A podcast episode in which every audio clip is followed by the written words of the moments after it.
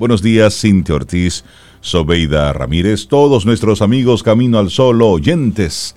Muy buenos días, ¿cómo están? Hola Rey, yo estoy muy bien. Ojalá que tú también. Buenos días, Cintia. Hola Laurita y hola a todos los amigos Camino al Sol oyentes en este lunes. Cintia, ¿cómo estás? Pues ya yo sé que Rey está bien. Buen día, Sobe, yo estoy muy bien también. Buenos días y espero que tú también y Laura y nuestros amigos Camino al Sol oyentes, todos también felices, empezando con buen ánimo este lunes y este mes. Sí, estamos estrenando el octavo mes de este 2021 y esperamos que hayan pasado un buen fin de semana, que, que hayas descansado, que bueno, que hayas hecho lo que, lo que tocaba hacer. A veces toca trabajar, a veces descansar, a veces una combinación de ambos. Bueno, pero que en este fin de semana hayas hecho lo que te hayas propuesto, pero sobre todo que estés listo para esta nueva semana que está perfilándose bonita, tan bonita, tan productiva como así tú lo dispongas, tú lo propongas. Pero eso tiene que venir de ti. Y eso nosotros arrancamos el, el programa proponiéndote desde temprano. No tienes que contarlo todo Sí. Eso me dijeron a mí una vez, pero sobre, pero, pero por favor, no todo hay que contarlo. No todo hay que contarlo. ese día me lo aprendí. ese, ese, día, te lo aprendiste. Bueno, pues sí, así arrancamos con esa, con esa propuesta, con esa invitación, a propósito de, de todo lo que mucha gente se, se, se, bueno, pues se desespera prácticamente por contarlo a los cuatro vientos todo lo que hace. No, no es necesario. Hay cosas que solamente eh, es a ti que te interesan. Y eso aplica para, por un lado, las redes sociales, pero por otro lado, cuando estás en esa conversación de uno a uno, que de inmediato desde que estás con otra persona, te pelas por contarle lo que estás diciendo y lo que estás haciendo y lo que le dijiste y lo que estás lo que estás pensando. Y es más, y mira lo que voy a hacer. Sí, sí, entonces, no, no, aguanta, aguanta. Eh, no es necesario, no es necesario.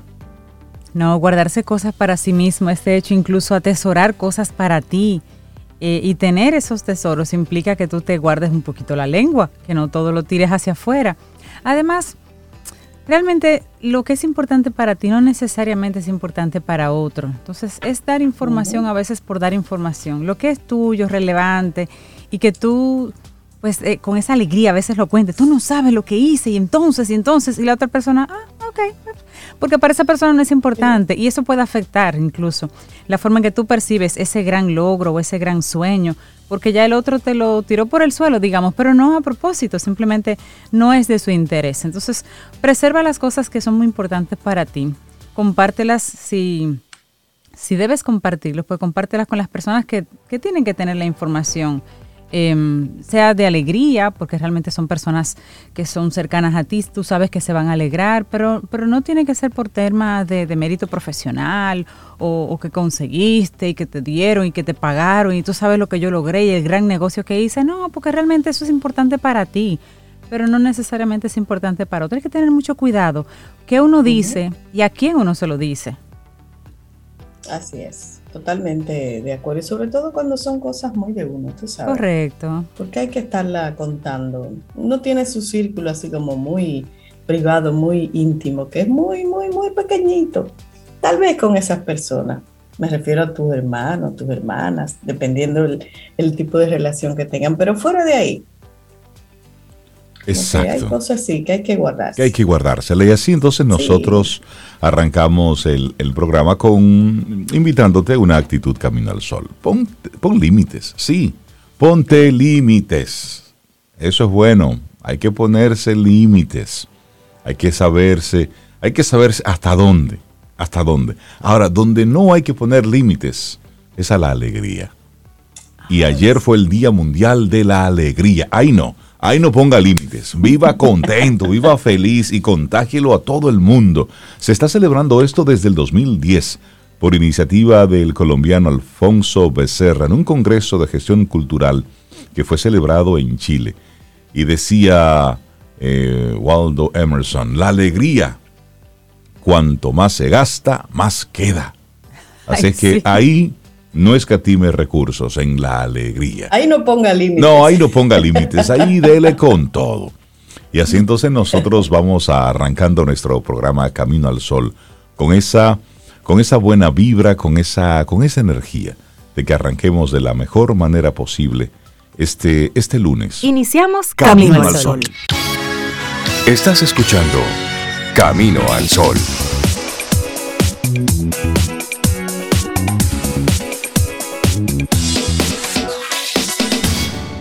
Laboratorio Patria Rivas presenta En Camino al Sol, la reflexión del día.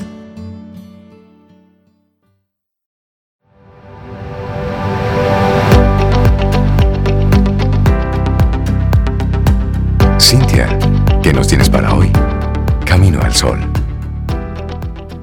Una frase de George Sand, la segunda de nuestro día de hoy, y dice, la simplicidad es lo más difícil de conseguir en este mundo es el último límite de la experiencia y el último esfuerzo del genio. Vamos a compartirte entonces nuestra reflexión en esta mañana. ¿Por qué es tan importante aprender a poner límites? Es importante poner límites, pero ¿por qué, Zoe? Importantísimo. Bueno, porque a veces priorizamos las necesidades de los demás sobre las nuestras y entonces nos sentimos culpables y decimos no ante una petición de otra persona. La culpa nos trae pensamientos del tipo, oigan bien, si no lo hago hoy soy una mala amiga, soy una egoísta, creo que soy una mala persona por no ayudarle. Y no, poner límites no quiere decir defender a capa y espada nuestra opinión y nuestras creencias a toda costa, como si de una imposición se tratara. Tampoco quiere decir ser sincero en todo momento, sin tener en cuenta lo que piensan y sienten los demás, de manera concreta.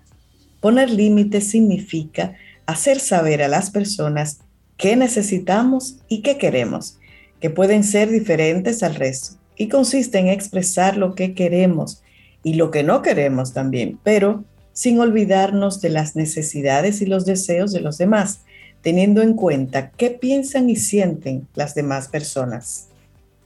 Claro que sí. Y Edward T. Hall y Robert Sommer, pioneros en el estudio del espacio personal, aseguran que esos límites donde se contiene una persona y en la que habita algo más que un territorio físico es el espacio personal.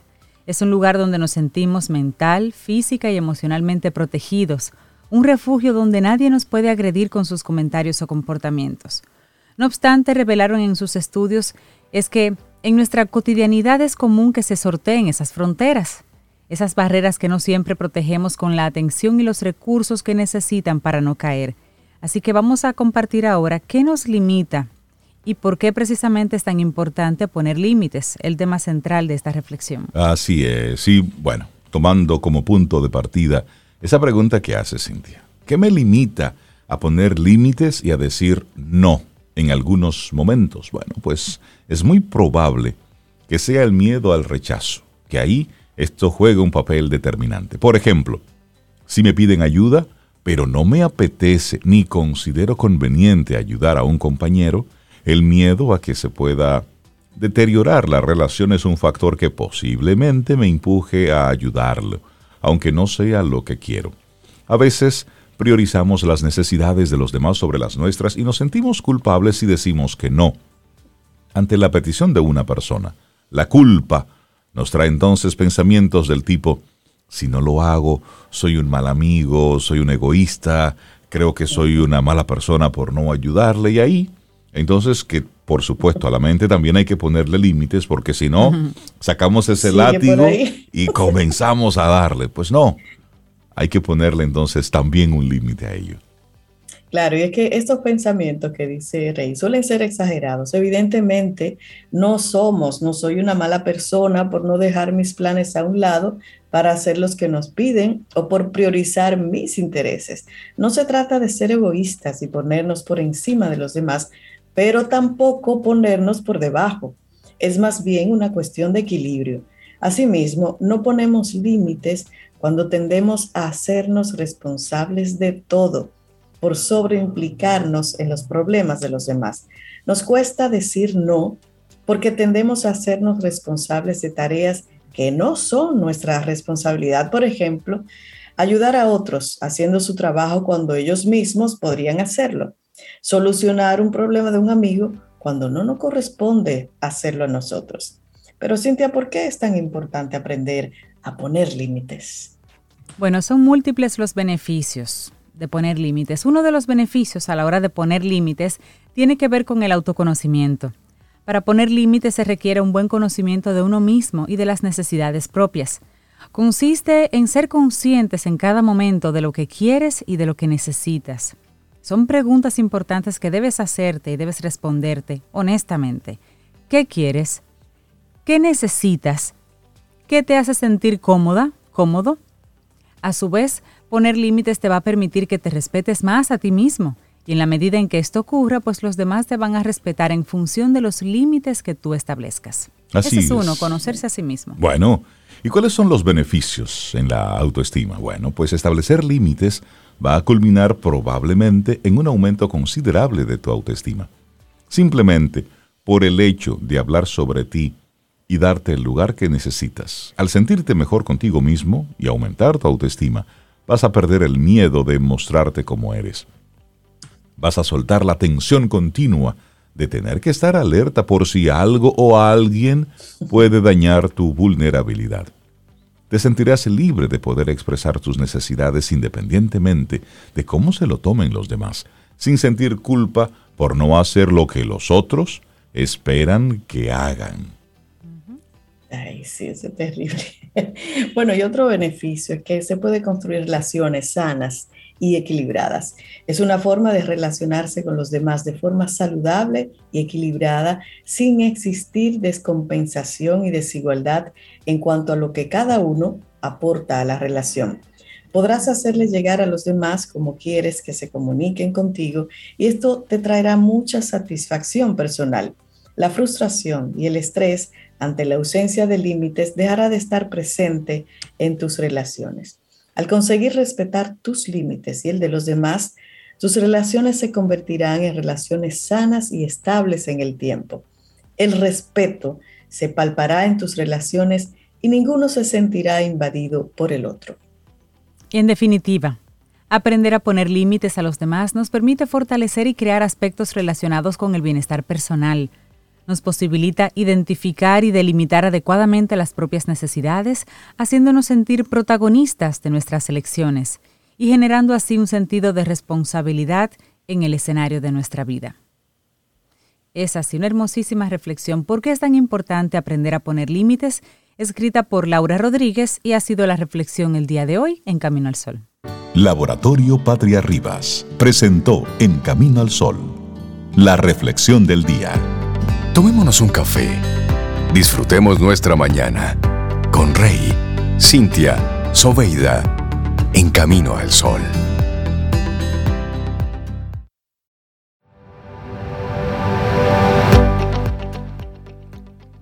El único límite a tu impacto es tu imaginación y compromiso. Tony Robbins. Bueno, ¿y quién, quién nos acompaña, Sobe? Hoy es lunes. Claro, hoy es lunes y tenemos con nosotros un conferencista en temas de desarrollo, de liderazgo y de negocios. Él es el director de Del Carnegie Dominicana. Bienvenido César Cordero a esto que es tuyo, Camino al Sol. Buenos días. Gracias. Wow, Sobe, y esa presentación así, conferencista. No, no, viste, vi, viste un asunto. Bien, Lunes para, empezar el octavo mes. Muy profesional. Y agosto, inicio de agosto, que conste. César, buen día. A dos, ¿cómo estamos hoy, a dos. Sí. A dos, a apenas. dos. Estamos en Ay, primer ay, ay. lunes de agosto, o sea que preparando ya todo para lo que es el último tramo, como tú señalas, octavo mes de este año que lleva su ritmo. O sea, nos va eh, mostrando que cada año trae sus retos, trae sus cosas que celebrar, sus cosas que reflexionar y ese sentido de seguir adelante.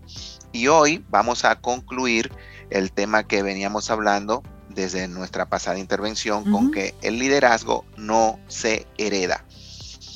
Así y es. esta semana que acaba de transcurrir, que fue una semana, yo diría que memorable eh, para la República Dominicana, y que es imposible no hablar en cierta medida, ¿verdad?, de la partida física de Johnny Ventura eh, como el artista, como el padre, como el hombre de pueblo, como el político, como el empresario, toda esa trayectoria y ver el, el ejemplo. Y ahí es que me quiero detener un poquito porque me tomé el tiempo, de verdad, por la admiración y, el respeto que como dominicano me, me, toca, de ver y dar seguimiento a, las despedidas, los eventos, las diferentes entrevistas, remomeras, eh, esas memorias que, que se presentaron, porque más allá del artista, yo quiero ver al líder, a la persona, al ser.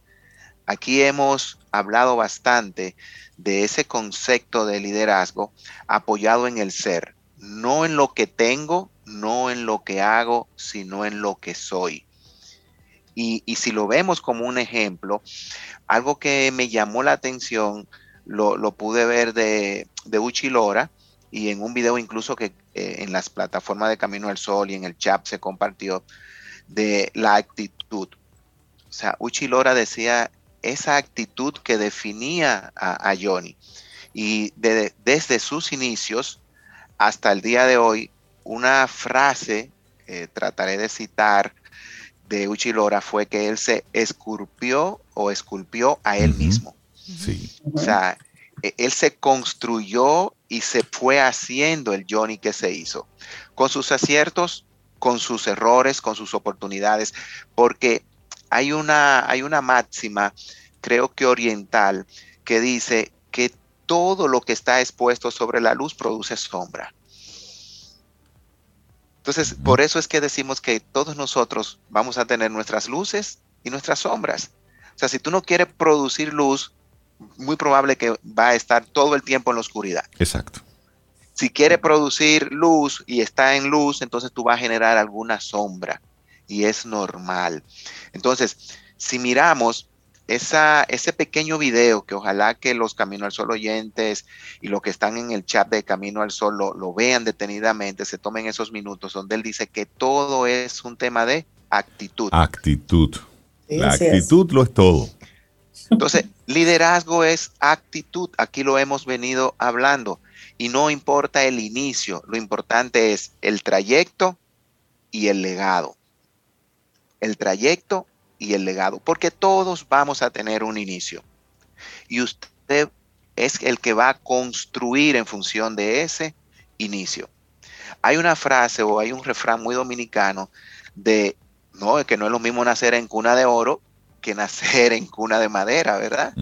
No sé si han oído la, frase de, no, que nació en cuna de oro. O sea, e, e, esa frase tan cortita lo que refleja es que un niño que ya podemos ver un joven, un hombre, nació en una familia acomodada económicamente, primero ante todo. Cuando se dice cuna de oro, se habla de economía. Exacto. Y entonces, a partir de ahí, comenzamos a descalificar cualquier esfuerzo, cualquier mérito propio que haya tenido. Exacto. Y no, no debe de ser así, porque independientemente de cuál haya sido el origen y de dónde hayamos nacido, nosotros podemos marcar nuestro liderazgo. Y ahí viene la trayectoria. Entonces, ¿qué tú vas a hacer con las circunstancias que te rodearon? Las aprovecha, esa es la palabra, en un caso o en el otro. Por eso el liderazgo no se hereda, se aprovechan circunstancias. Si no, pregúntenle, ¿verdad? Y veamos a todas esas personas que hablaron de Johnny Ventura. ¿Dónde nació? ¿Cómo se crió? ¿Cuál fue su infancia? Cuál fue eh, el escenario que le tocó en esa primera etapa de su vida. ¿Y qué él hizo? Aprovechó cada circunstancia. Y me encantó esa anécdota de, pescar, no esperar a que le dieran un pescado, porque pudo decirle a los pescadores, y ahora yo voy a hurgar un poquito en la historia que está ahí en el chat, y decirle, miren, yo no tengo que comer, denme un pescado, regálenme uno de esos, y volver al otro día tratando de que le regalen. No, ¿Qué él hizo? No, espérate, que hay una situación y hay una oportunidad. La aprovechó. Caminó a pies varios días, ahorró el dinerito de la guagua y con eso compró los utensilios para comenzar a pescar. Y ahí hay un ejemplo, wow, que hay que quitarse el sombrero. Porque él no esperó a que le dieran, él creó su situación. Y, él aprendió a pescar él para no depender. Exactamente. Entonces, imaginemos ahora, ¿verdad? Imaginemos ahora lo que nos toca a nosotros. ¿Qué es lo que tenemos que aprender a hacer? ¿Qué es eso que tenemos que aprender a pescar? ¿Y qué vamos a hacer con eso? Y ya lo demás es su trayectoria musical, política, profesional, cómo no paró nunca y se formó. O sea, a mí me encantaba escuchar cómo Johnny Ventura se expresaba y mucha gente dirá, ¿por qué otros artistas no se expresan así? Ah, porque él estudió. Exacto. Estudió leyes, estudió locución, se preparó y eso es una clave, no importa lo que querramos hacer.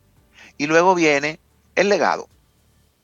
Ese legado que pudo verse expuesto en, lo que fue la ceremonia y de verdad que, que yo me uno a, esa celebración porque eso es conmemorar a un artista en su justa dimensión que se le brindó a, eh, Ilenia Tatut por esa presentación tan sobria, tan, tan orgánica, tan humana, eh, que, identificó nuestra dominicanidad al mismo tiempo que honraba un momento tan único para todos nosotros. Y ahí aprovechar, aprovechar César, eso que tú mencionas y destacar ese, ese trabajo tan bonito que hizo, que hizo Edilenia junto a, todo un, un, equipo de producción, pero el hacer eso de forma rápida, pero al mismo tiempo con ese con ese respeto, con ese cariño. Y ese nivel de calidad también. Y ese nivel de Eso fue como en dos días que ella organizó. Eso fue. eso. Sí. Dos días 24 y horas. Eso fue 24 horas. Eso fue como día y medio. Exactamente. Cuidado, y, y, realmente Entre la aprobación y eso. En, en, en, su justa, en su justa medida. Son, son de esos eh, momentos donde los que estaban presencial eh, sintieron una emoción, pero los que estuvimos siguiendo todo esto a través de, las diferentes transmisiones que se hicieron, pues era como si estuviéramos ahí.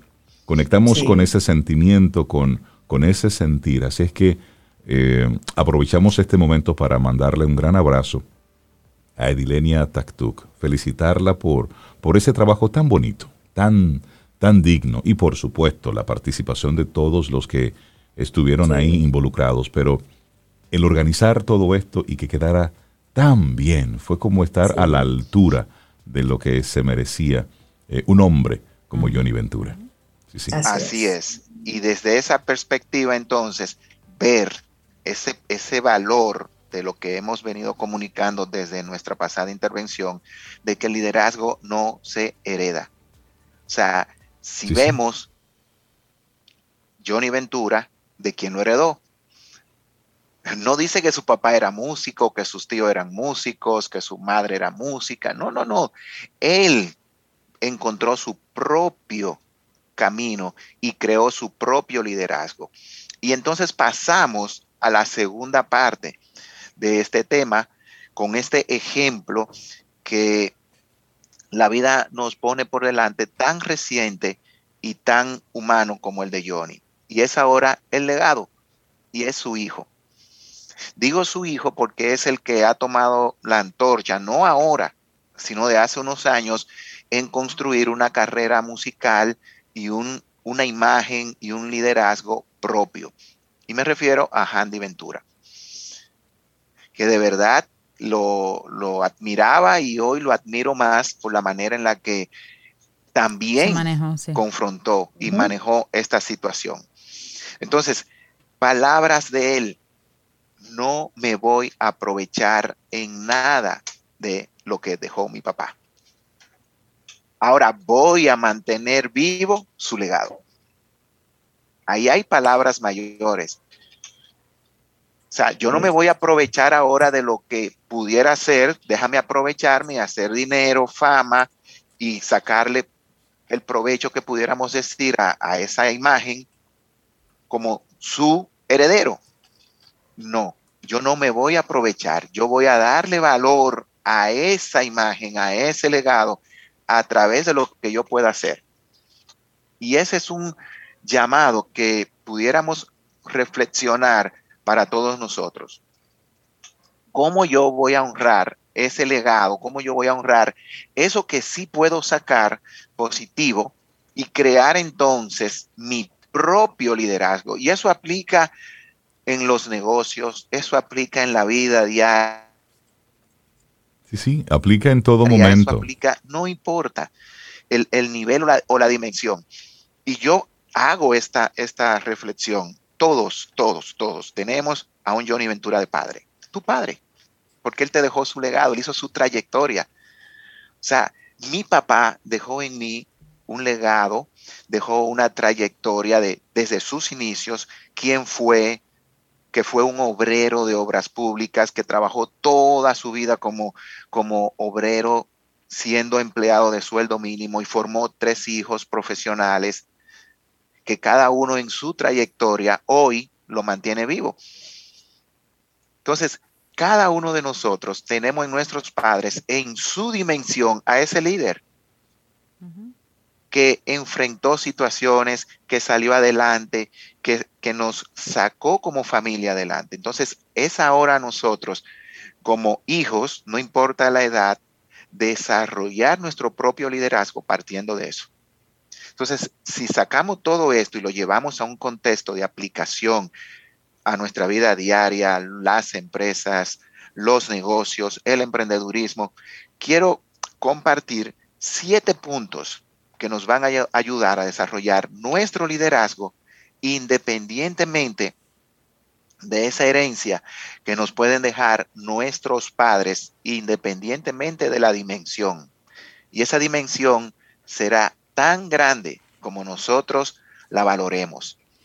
Primer punto, desarrollar entonces nuestra propia visión.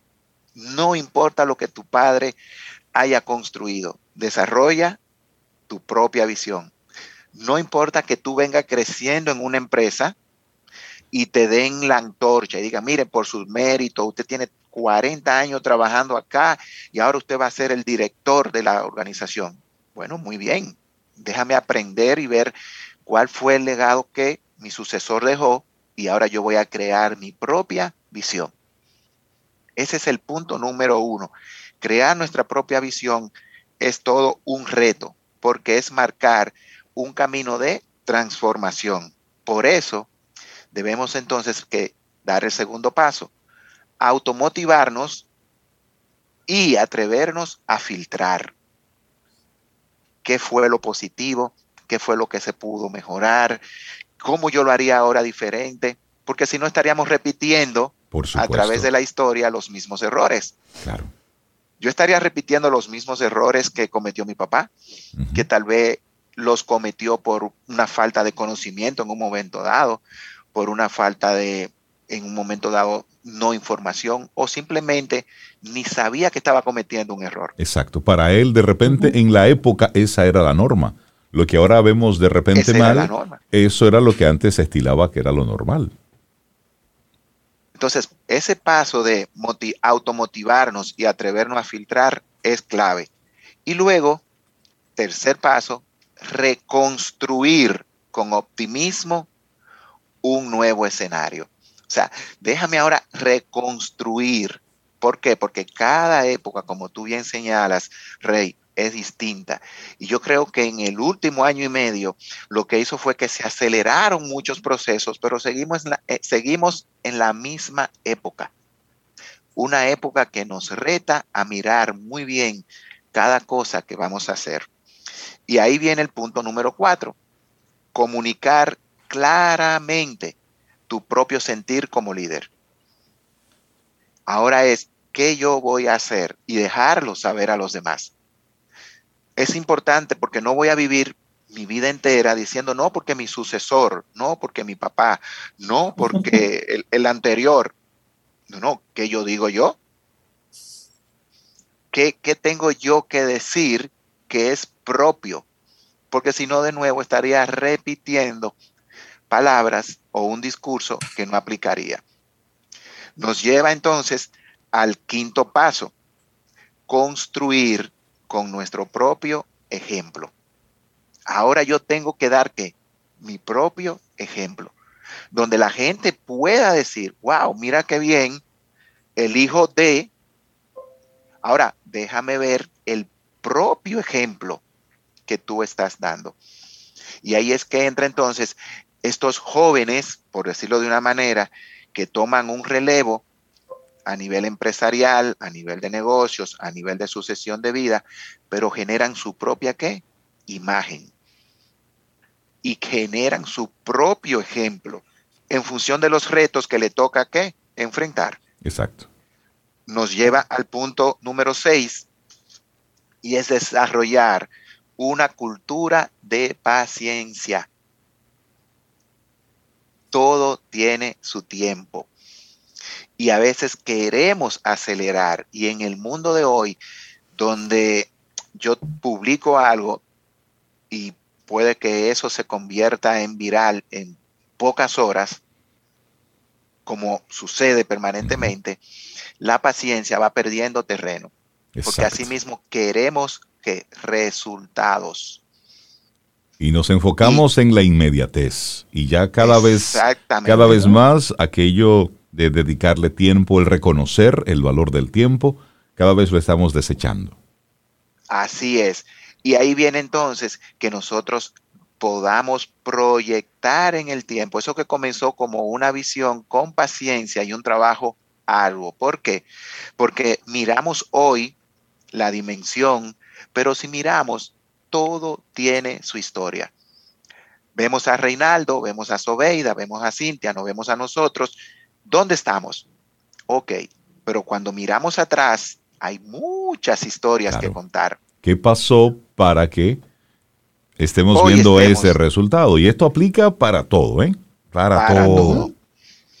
Y el último punto, no esperar la perfección y eso es no imitar buscando esa perfección. No, no, no. darnos la oportunidad de tener un margen de error razonablemente permitido. O sea, me puedo equivocar. Ahora, mi orientación es la excelencia en todo lo que hago, en mi vida personal, en mi vida de familia, en el ambiente de trabajo, en el ambiente hacia el público al que yo me debo. Entonces, ahí vamos a ir construyendo nuestro propio liderazgo, que va a tener la justa dimensión de ese esfuerzo y de ese trabajo que yo le ponga, independientemente de lo que haya logrado mi padre independientemente de lo que haya logrado la empresa en la que yo me desarrollé o mi sucesor. Es decir, yo puedo construir mi propio liderazgo y entonces, sin darme cuenta, ya estoy pasando la antorcha a mi próxima generación. Por supuesto. Y es, y es muy oportuno que tú comentes esto, César, porque a veces, y cuando son figuras tan, tan importantes, que han dejado tanto, como en el caso, por ejemplo, de Johnny Ventura. Mucha gente entiende que los demás deben seguir haciendo lo que hacía y cada uno de nosotros tiene un fin. Cada uno de nosotros vino a un algo. Y, si bien es cierto que hay, hay un legado, porque se hizo un trabajo, no es menos cierto que eso fue lo que, lo que a esa persona en particular le tocó. Pero a los demás, a los que están en el entorno, a los que están en la familia, a los que seguían en, en, la misma empresa. Y esto aplica para cualquier persona en cualquier situación. Pues no, a cada uno de nosotros nos toca lo que nos toca. Y, nos mueve algo distinto. Y nos mueve algo distinto. Y no necesariamente porque esta gran empresa que estoy heredando, eh, que la construyeron mis antepasados, no necesariamente yo tengo ese interés, ese deseo o esa motivación. A lo mejor yo quiero irme por un lado total, diametralmente opuesto. Entonces, no me haga feliz el continuar lo que otra persona eh, inició. Exacto. Y, y, está bien, es decir, el tú no sentirte culpable por no conectar con ese sentimiento porque los demás entienden que eso es lo que tú deberías hacer. No, no, no. Hacer las paces con eso es bueno. Decir, mira, está chévere, pero esto llega hasta aquí. O yo, la, la, decisión es que esto lo continúe en otra persona porque mi camino va por este lado. Es decir, Es, y eso es un acto de responsabilidad. Y mucha gente no lo entiende. Y también eso está conectado con el tema de hoy, que es poner límites. ¿Hasta cuándo tú estás haciendo el deseo y el sueño de otro? ¿Cuándo comienzas con el sueño tuyo? Exactamente. Y poder nosotros, como tú dices, hacernos autorresponsables de lo que queremos lograr, no sentirnos culpables porque no seguí en, las empresas o el legado o la profesión o la línea, pero es porque estoy construyendo el mi propio. Ahora, ¿qué puedo aprender? ¿Qué puedo tomar? Es la clave. Y eso, como tú dices, no tiene etiqueta, no tiene un área, no importa el nivel ni, socioeconómico ni profesional. Todos vamos a tener algo que nos va a, a dimensionar en su justa medida. Y ahí es donde tenemos que enfocar. Y quiero cerrar con esto, Rey, que es una reflexión que aprendí hace muchos años eh, de una persona que admiro muchísimo, y es que todos nosotros tenemos un guion. Sí. Parte de ese guion comienza a escribirse sin tu consentimiento, que son los primeros años de vida. Sí. A usted lo pusieron ahí, punto. Ok. Y luego llega un momento donde te dan literalmente lápiz y papel, mira aquí como te lo presento, y tú tienes que escribir tu propio guion. Escribir tus líneas. ¿Y sabe cuándo termina eso? El día de tu partida. Así es. Por eso es que cuando una persona parte, año tal, ¿y qué hay en el medio? Un guion. hay un guion, ¿eh? Y el día de su fallecimiento. Así es. Ese espacio que hay entre la fecha que nacemos y la fecha que partimos es el guion de nuestras vidas y es el que tenemos que escribir y hacer que valga. Buenísimo. César Cordero de Del Carnegie Dominicana. La gente que quiera conectar con los diferentes entrenamientos y cursos de Del Carnegie.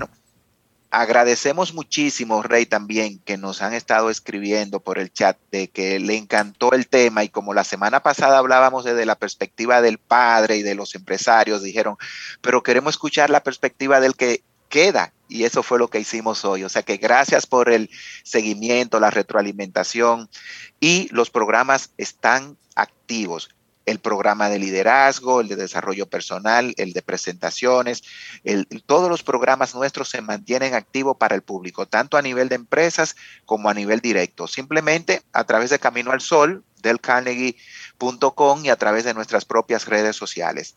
Contacto directo, nos pueden llamar al 809-732-4804. 809-732-4804 y la invitación y actitud de esta semana, escriba su propio guion de líder. Buenísimo, César Cordero. Que tengas un, un excelente día, una muy buena semana. Sí, sí, sí, muy buen tema. Así será, amén. La vida, la música y las estrellas. En camino al sol. Camino al sol.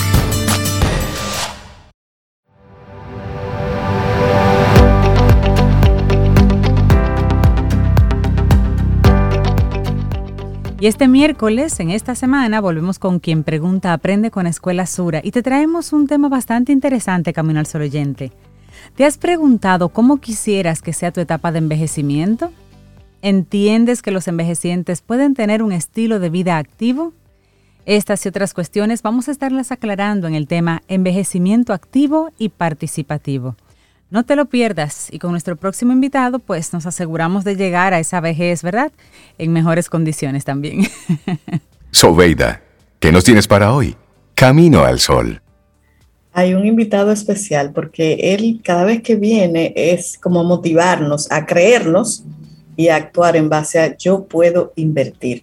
Eso me encanta como el, hashtag que usa Ramón Liranzo para identificarse. Yo puedo invertir. Él enseña sobre eso para crear plenitud financiera. Así que bienvenido, Ramón. Siempre un gusto tenerte aquí en Camino al Sol. Muchísimas gracias para mí, siempre igual compartir con ustedes, un, un placer por acá. Eh, Miri, qué bueno que tú comentaste eso, porque yo a veces tengo miedo de, del, de mi, del nombre de mi cuenta, yo puedo invertir, que pienso si se entiende correctamente y esa es la idea, de que sea como una afirmación que la gente diga yo, yo también. Eso, eso debería ser el mantra de cada quien. un mantra. Todos podemos invertir. Sí, yo, puedo invertir. Y hoy Ramón viene con una propuesta sumamente interesante. El potencial de las finanzas en pareja. Así es. Sí, sí. Sí, porque sabe que se presenta un, caso interesante con el asunto de las parejas. Todos hemos escuchado esa frase que dice, cuando la miseria entra por la, por la puerta, el amor salta por la ventana. y eso habla pues de que efectivamente, o sea, eh, muchos de los conflictos de pareja, de hecho hay estudios en Estados Unidos que dicen que la causa número uno de los conflictos en la pareja es el dinero o el manejo del dinero. Entonces, sí definitivamente el no trabajar las finanzas en pareja eh, trae problemas, conflictos, trae tensión, trae incertidumbre, trae eh, pues conflictos en la pareja como tal. Pero muchas veces no se habla también del asunto del potencial que se pierde cuando no se trabaja. Entonces no solamente perdemos en el asunto de, estar estresados y de el efecto emocional que eso puede tener eh, tanto íntimo en la pareja como tal, sino lo que nos estamos perdiendo al no, al no eh, trabajarlo en conjunto. Y esa es la idea.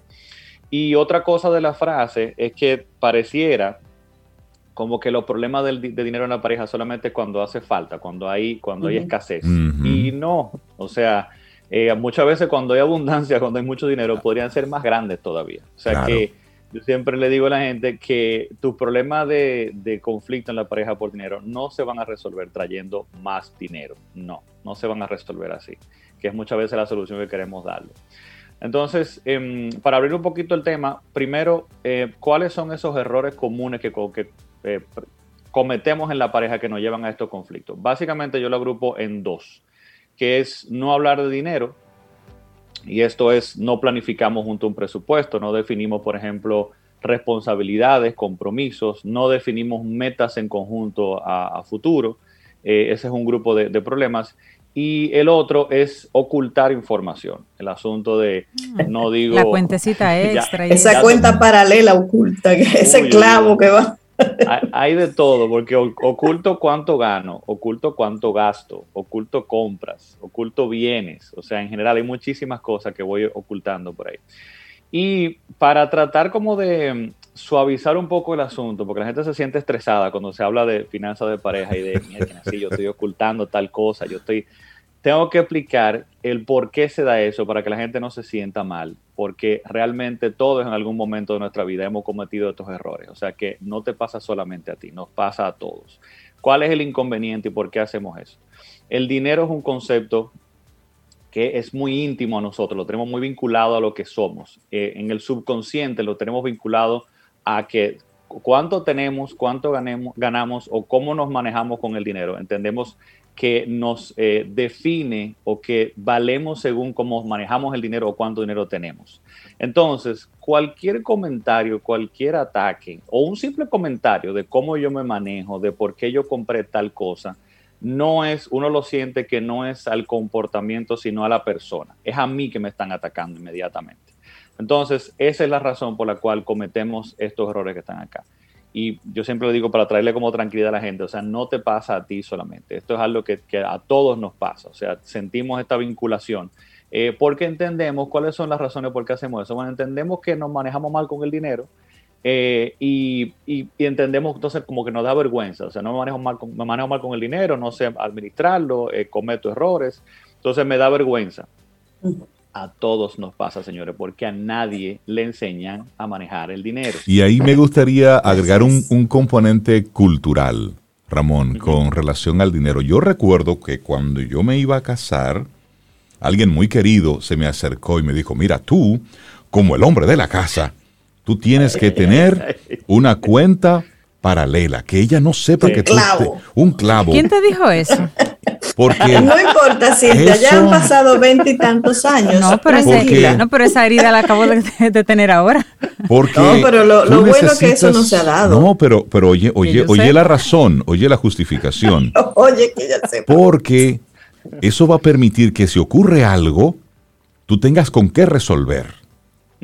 Porque de repente, porque tú sabes, somos hijos del destino y cualquier cosa puede suceder. Entonces usted necesita tener ahí ese respaldo por si acaso, por cualquier cosa.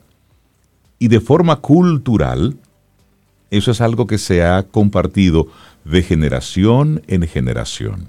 Y tiene muchísimo que ver con lo que tú, con lo que tú mencionas. Si bien es cierto que eso puede tener una justificación de un respaldo, de, de un algo que nuestro queridísimo y conocido y amado clavo, si bien es cierto que eso de forma cultural lo tenemos, no es menos cierto que eso mal entendido, mal manejado, pues entonces puede ser la causa de mayores conflictos. Sí, definitivamente. ¿Y por qué no, por ejemplo? Porque hay, hay, dos cosas que se dan ahí. Sí, definitivamente tenemos que tener ese clavito, pero ¿por qué no lo hacemos en conjunto? Exactamente. Y dos, el, otro punto que iba a comentar, ¿cuál es la otra razón por la cual ocultamos información, por ejemplo? Y, y es esta. Sentimos que tenemos que tener ese clavo nosotros aparte, sin que el otro conozca de eso, porque eh, nos van a controlar, porque vamos a perder independencia, porque vamos a perder autonomía. Si, si o sea, yo oculto información por eso. Si ella conoce, si él conoce todo lo que yo gano, en qué yo gasto y demás, me van a estar controlando.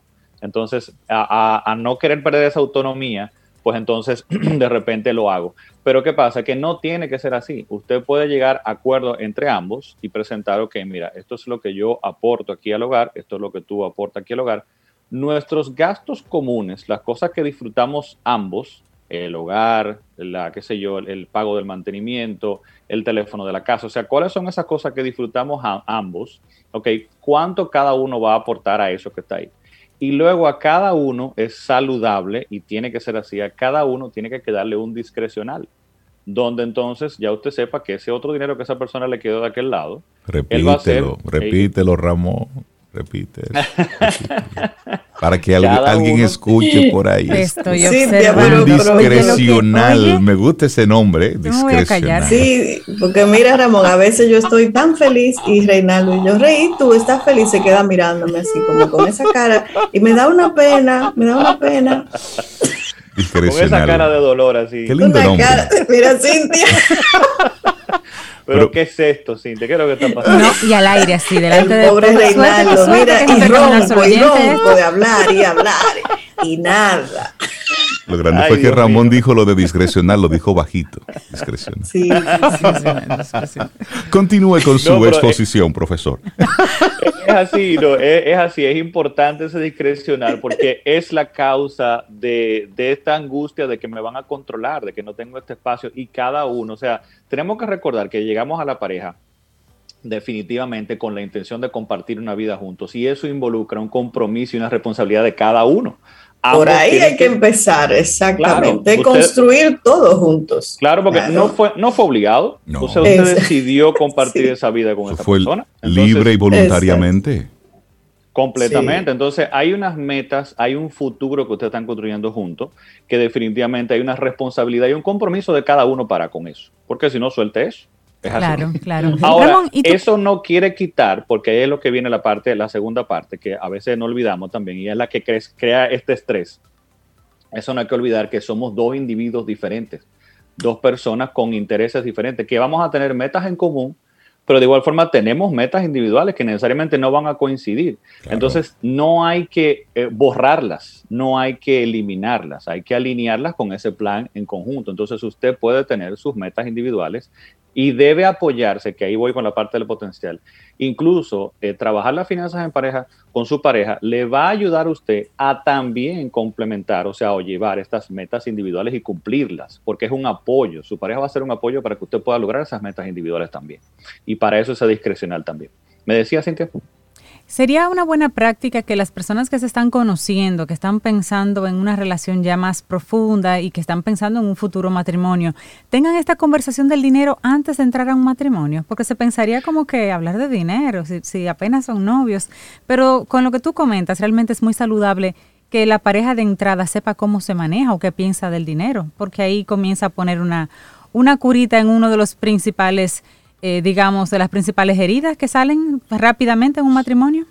Sí, definitivamente. Yo creo que, bueno, así como, como el, noviazgo es como el, la etapa en la cual nos estamos conociendo y definiendo si vamos a poder lograr entonces llevar esta vida eh, pues en conjunto. Definitivamente es el espacio para también conocerme a nivel financiero, o sea, cuáles son tus comportamientos, no podemos alinear eh, cuáles son tus inconvenientes. Yo sé que sí al principio es incómodo, es, difícil, por lo que decía, este asunto de que sentimos vergüenza, esto es un asunto muy íntimo para nosotros y demás. Entonces sí también hay que saber cómo abordarlo. Y ahí voy a comentar ciertas cosas que podrían servir también ahí en el, en el noviazgo o en la pareja si ya están casados, están conviviendo juntos, eh, pues cosas que nos puede ayudar a, abrir esa comunicación. Lo primero es eso, entender que así como a ti individualmente te da miedo, te da vergüenza hablar de dinero, porque entiendes que no te manejas bien, muy probablemente el otro también. Y así como tú te sientes que cuando te comentan algo de cómo te manejas, eh, tú lo sientes como un ataque eh, pues directo y, y, personal, pues también piensa que el otro, entonces trata de no abordar directamente a, a atacar y demás, sino yo siempre digo, si la otra persona no quiere abrirse, no quiere comentar mucho de sus finanzas, comienza tú hablando de cuáles son tus preocupaciones, cuáles son tus miedos, cuáles son tus, eh, eh, tus, tus, challenges, tus, desafíos que tú sientes, cuáles son tus problemas o cómo has resuelto otros problemas. Mírate, yo tuve un problema de deuda grandísimo y demás y metí la pata y logré sacarlo ahora.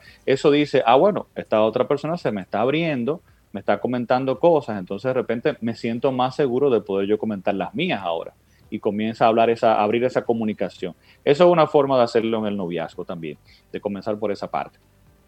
Eh, otras cosas que se dan de por qué no hablamos de, dinero en la pareja es eh, evitando este conflicto, evitando el asunto de, bueno, si me pongo a hablar de dinero, vamos a crear este, este problema y, y no quiero llegar ahí, pero tenemos que entender que dejarlo de lado va creando esta bola de nieve, entonces que en algún momento va a explotar. Entonces es mejor usted atacarla ahora y sobrepasar ese momento incómodo, como decía, de, hablar de dinero, pero hágalo de esta forma, como decía, con, eh, siendo empático, siendo, entendiendo que la otra persona también tiene sus, inconvenientes y no hablando, por ejemplo, inicialmente de problemas.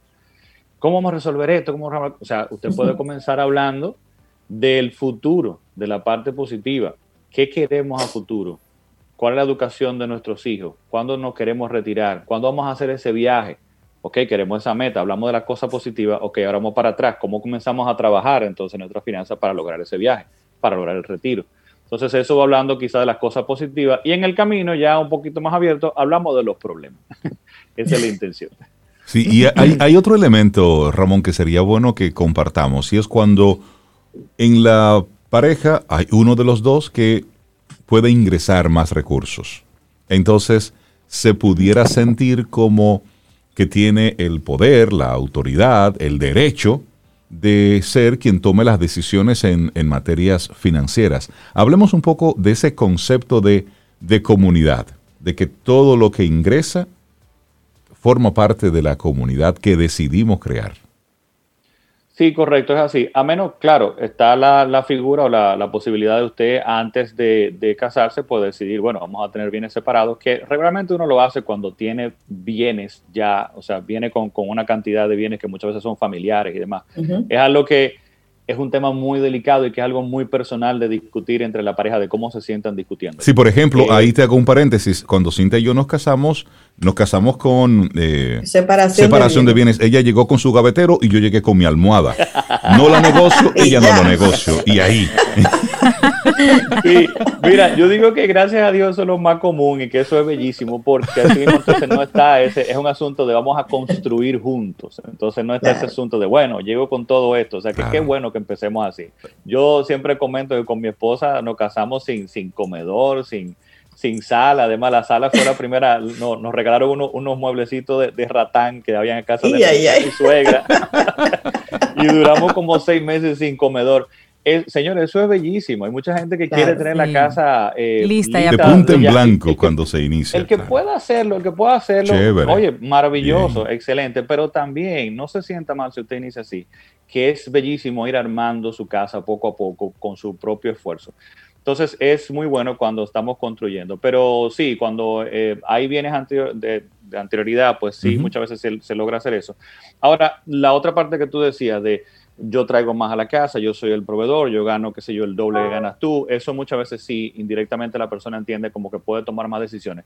Tenemos que tener cuidado con eso porque tenemos que entender que la vida en, pareja, la comunidad, no solamente involucra un asunto de, la, de quién aporta más dinero a la casa hay un apoyo en general, en, hay otras tareas que esa otra persona está haciendo también que usted eh, que, que, aportan y es valioso al hogar. El asunto de personas que se quedan, por ejemplo, cuidando a los hijos y demás. Usted me está hablando, o sea, ¿qué, qué cosa más importante que esa, que la crianza de los hijos, por ejemplo? O sea, que miremoslo como un todo y como un apoyo, no solamente como lo que yo aporto al hogar. Pero claro, el dinero es un asunto, eh, como decía, que, que, que sí lleva esa connotación de, bueno, si yo estoy produciendo más, me debe de quedar un poco más discrecional. Hay una mm, eh, regla que yo utilizo con, con, ese sentido, en ese sentido, y es para iniciar esa conversación, porque no hay, como en las relaciones humanas y el ser humano, o sea, como las relaciones, no hay una varita mágica, mágica, no hay una única respuesta. Yo no puedo decirle la solución es esta. La solución es comunicación, es hablar y hacer acuerdos. Ahora, un punto de partida, Rey, para tú poder hacer esa división, cuando hay salarios muy diferentes es el siguiente. Y de hecho tengo una, hoja de cálculo y un video en mi, en mi página que le ayuda a hacer eso. Si, si gustan luego las personas me pueden seguir en Yo Puedo Invertir en Instagram, me escriben por DM y le paso por ahí el, el videito. Y es la siguiente. ¿Cómo lo hago? Vamos a decir, por ejemplo, que una persona eh, gana 80 mil pesos y la otra persona gana 20 mil pesos. O sea, una diferencia muy, muy amplia, ¿verdad? Eh, ambos están trayendo 100 mil pesos al hogar. Bien, entonces, ¿cómo vamos a dividir los gastos en la pareja de forma que me quede ese discrecional y que sea tanto la forma de mantener la independencia y la autonomía de cada uno, pero al mismo tiempo en proporción a lo que trae, de forma que el que está ganando menos también sienta la motivación de seguir avanzando y traer más dinero más adelante. Bien, pero de nuevo es un punto de partida y voy a decir por qué es un punto de partida. ¿Cómo entonces lo dividimos? Si yo tengo, uno trae 80 mil pesos, otro 20 mil pesos, ambos son 100 mil pesos. Lo primero es ver qué proporción es esa del ingreso al hogar, o sea, en qué proporción cada uno está aportando a la casa. Bueno, uno trae el 80% del ingreso y el otro trae el 20%. Nos quedamos con esos dos porcentajes, 80 y 20. Ahora vamos a los gastos en común. ¿Cuáles son las cosas y los gastos que estamos disfrutando ambos?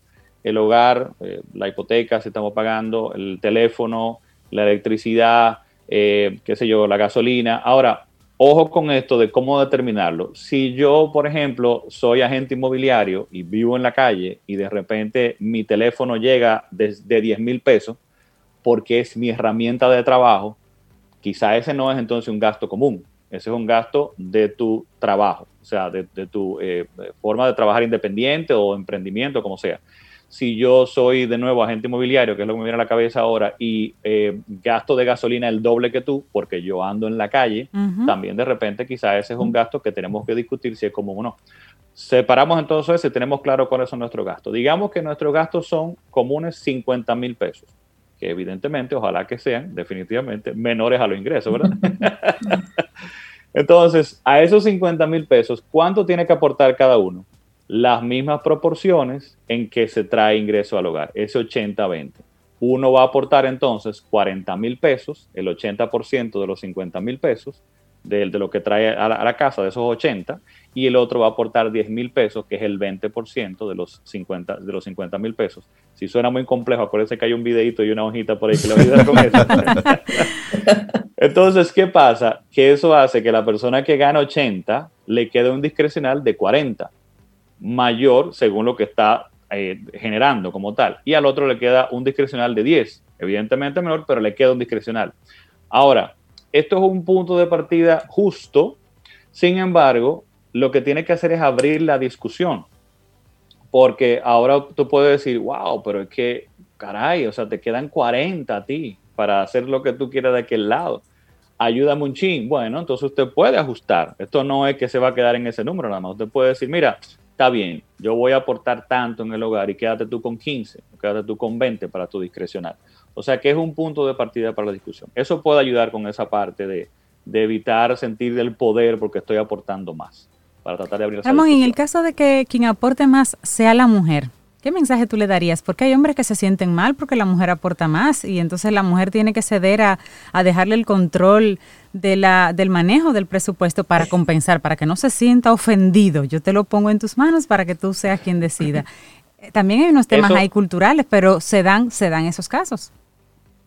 Eso es un temazo, definitivamente.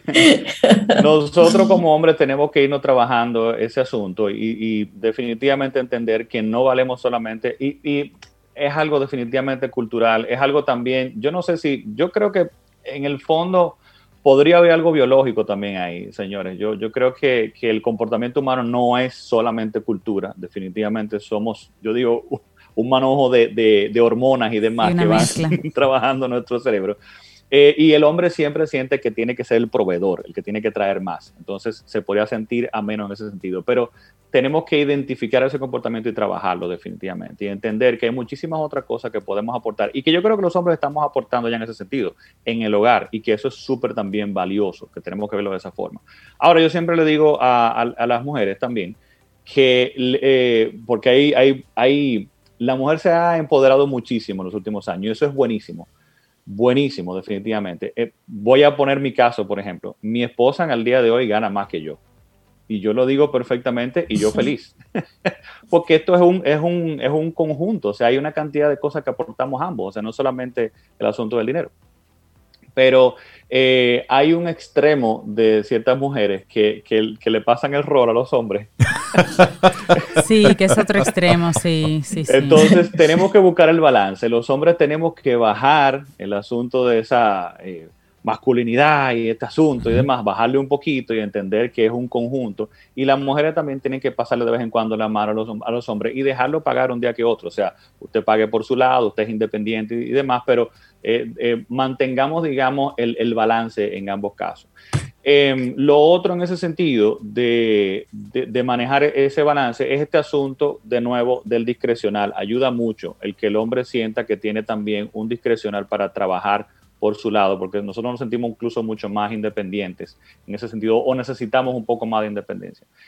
y lo otro es también, Cintia, determinar cuál de los dos, eh, por ejemplo, cuáles son los roles que vamos a jugar y, esto no tiene que ser por género, no es que el hombre mejor manejando la finanza o la mujer, no, no, no. ¿Cuál de los dos, en este caso en la pareja, se maneja mejor con las finanzas y demás? Por ¿Cuáles son las tareas que esta persona va a realizar? Y cuáles son las otras. Esto no quiere decir que el otro se va a desentender. Bien, o como le digo yo a mi esposa, en, mi caso, evidentemente, quien maneja la finanza aquí soy yo. Obvio, pero, porque eso es lo que trabajo, definitivamente. O sea, claro, eso, es lo que trabajo. Pero a mi esposo yo siempre le digo, no te desentiendas. Yo lo puse el otro día así, no te desentiendas. Ven, conocen, mira dónde están las cuentas, mira dónde están las inversiones, entiende todo.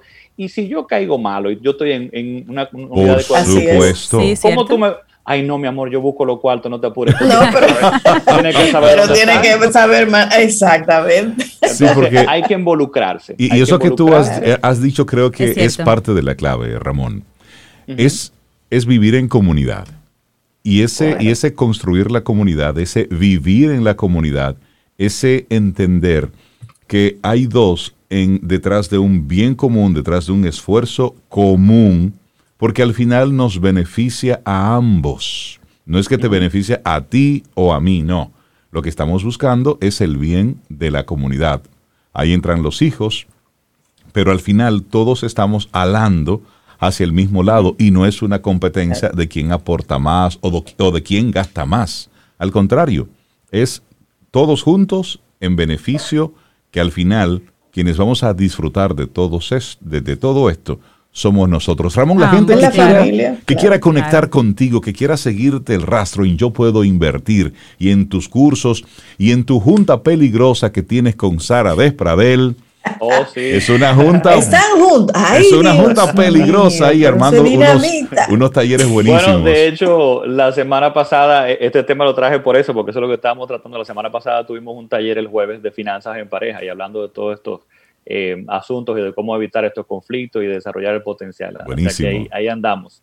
Eh, conmigo en redes sociales, yo puedo invertir en, Instagram, en Facebook, en YouTube y mi página yo puedo invertir.com, ahí está toda la información nuestra y pueden, eh, como decía, escribirme para tener ese videito y esa hoja de cálculo para dividir los gastos en pareja. Buenísimo. Ramón Buenísimo, Liranzo. gracias, Ramón. de Yo Puedo Invertir. Síganlo en las redes, ¿eh? Muy bueno. Ramón, Ramón, que y tengas yo, y una yo sí le dejo su discrecional. Discrecional. Rey, no te calientes, Rey. ¿En serio? Él se compra unos jugueticos, mira. Ay, Pero ay, ay. es, es tan discreto, Ramón. Que le haga caso, Ramón, que no es verdad, yo soy testigo. Gracias. Porque él, tú sabes, el discrecional, le dije chiquito, pero él se compra unos juguetitos que hace así, ese discrecional, y se dispara. Yo no lo veo. Sí.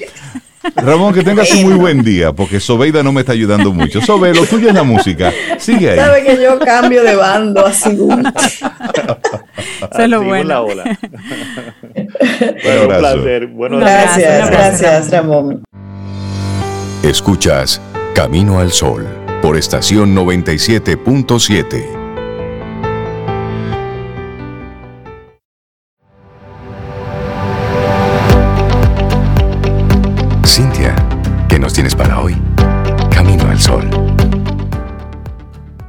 Seguimos con frases maravillosas y esta es de John Quincy Adams y dice, la paciencia y perseverancia tienen un efecto mágico con el que las dificultades desaparecen y los obstáculos se desvanecen.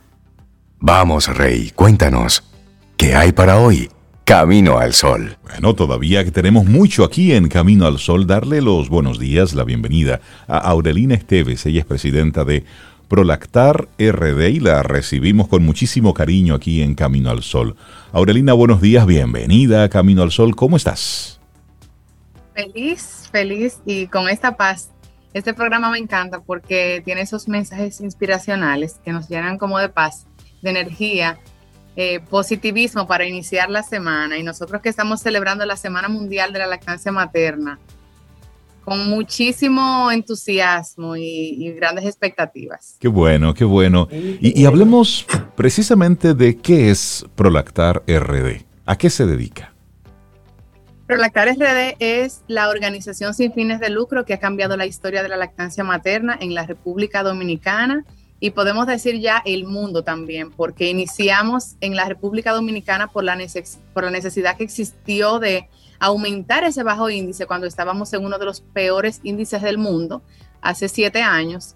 Y ya pues creo que todos somos testigos de la fiesta de la lactancia materna, como en el día de ayer, cuando inició, día primero de, de agosto, pues todos creo que fuimos testigos en las redes sociales de que ya definitivamente tenemos una perspectiva diferente de lo que es la lactancia materna. Ahora vemos tantos testimonios lindos, tantas madres orgullosas de lograr sus metas en lactancia materna y creo que podemos decir que lo estamos logrando definitivamente.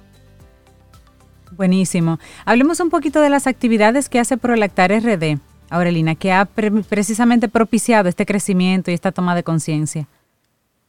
Claro, nosotros todo el año estamos trabajando por la lactancia materna. De hecho, nuestro contacto es directo y cercano con las familias a través de grupos de WhatsApp, donde tenemos más de 16 mil personas interactuando, siendo educadas desde el embarazo eh, y acompañándoles en cada etapa del proceso y brindándoles un acompañamiento y un apoyo.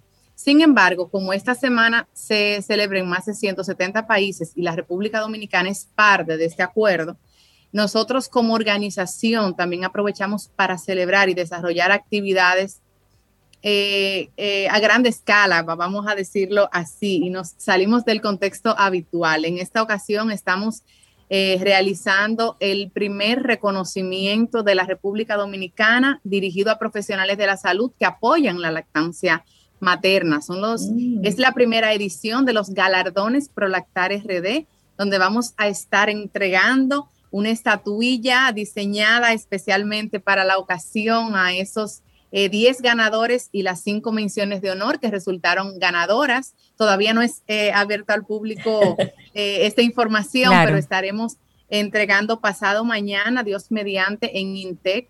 Estaremos entregando esta estatuilla a los reconocidos y, por supuesto, enal enalteciendo la labor de los que ya están haciendo la diferencia desde el quirófano desde los pasillos, desde eh, sus redes sociales, porque también tenemos una categoría para redes sociales, y también en los galardones Prolactar RD vamos a reconocer organizaciones, instituciones o empresas que tienen políticas favorables con la lactancia materna. Y ahí tenemos también pues una institución que va a ser reconocida por esto. Creo que es muy importante que podamos resaltar la labor de los que lo hacen bien y que sea como un impulso, un ejemplo para aquellos que todavía no se han animado.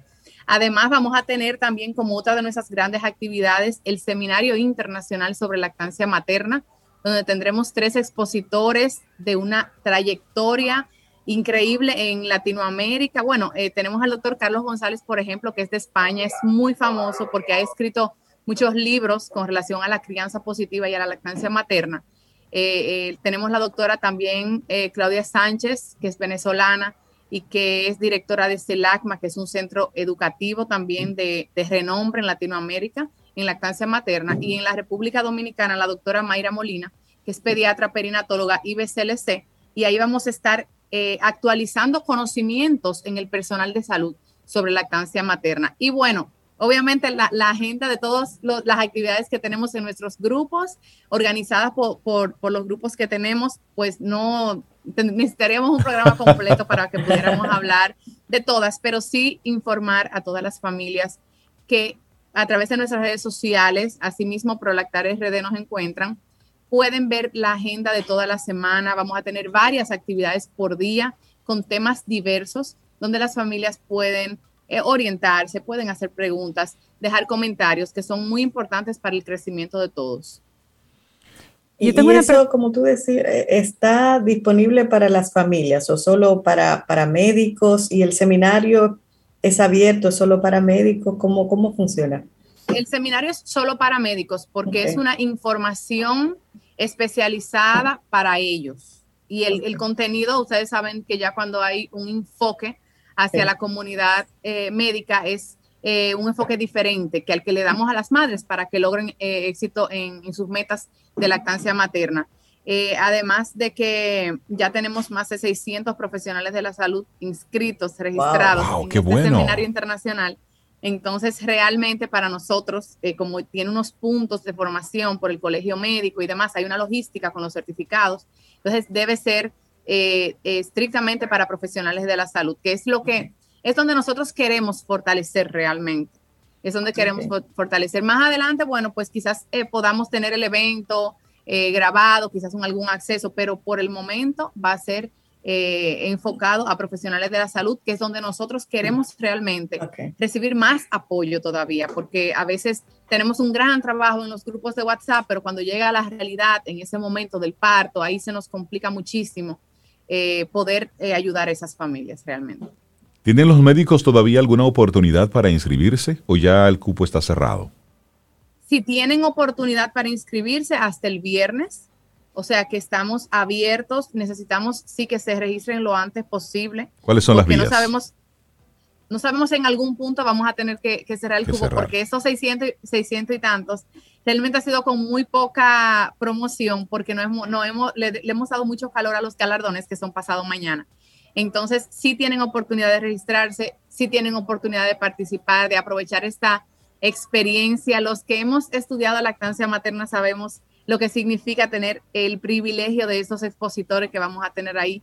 Y es un, evento histórico, es el primer seminario internacional sobre lactancia materna que organiza la República Dominicana. Eso es algo sumamente importante. Vamos a recordar, Aurelina, eh, los diferentes medios de contacto para conocer todas las actividades, cuáles son las redes y la página web de Prolactar.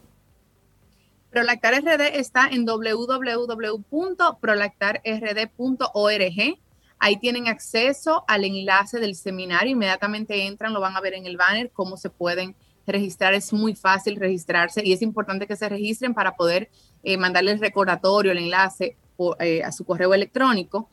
Y también eh, pueden encontrarnos Instagram, Facebook y Twitter con arroba prolactarrd, arroba prolactarrd, y ahí nos pueden escribir, pueden visualizar las actividades que tenemos a desarrollar durante toda esta semana. Y también la invitación, claro está, porque hay personas que ya amamantaron, pero quieren seguir apoyando la lactancia. Entonces, eh, lo más importante es que nos puedan ayudar a difundir las informaciones, porque usted no sabe qué amiga, qué amigo va a haber una, una información y entonces eso los, lo va a remitir a buscar la ayuda idónea. ¿En, qué reunión social tendrás tú la oportunidad de, dar a conocer algún tipo de información? Aurelina Esteves, presidenta de Prolactar RD, muchísimas gracias. Desearles muchísimos éxitos en las actividades que tienen programada para todo, para todo este mes, pero sobre todo felicitarles por esta iniciativa. Felicitarles por, por mantenerse firmes en un tema de esta naturaleza tan importante para la salud de la madre y del bebé. Muchísimas gracias. Que tengas una preciosa semana. Muchísimas gracias a ustedes y gracias por el espacio. Bendiciones. Gracias a ti. Gracias, a ti. Un abrazo. Y nosotros así vamos llegando al final de nuestro programa Camino al Sol por este lunes. Estamos estrenando el mes de agosto, mañana, martes. Si el universo sigue conspirando, si usted quiere y nosotros estamos aquí, tendremos un nuevo Camino al Sol y esperamos que hayas disfrutado del contenido del día de hoy. Recuerda nuestras vías para mantenernos en contacto. Hola arroba caminoalsol.do. Visita nuestra web y amplía más de nuestro contenido. Caminoalsol.do. Hasta, una, próxima, edición. Y pásala bien.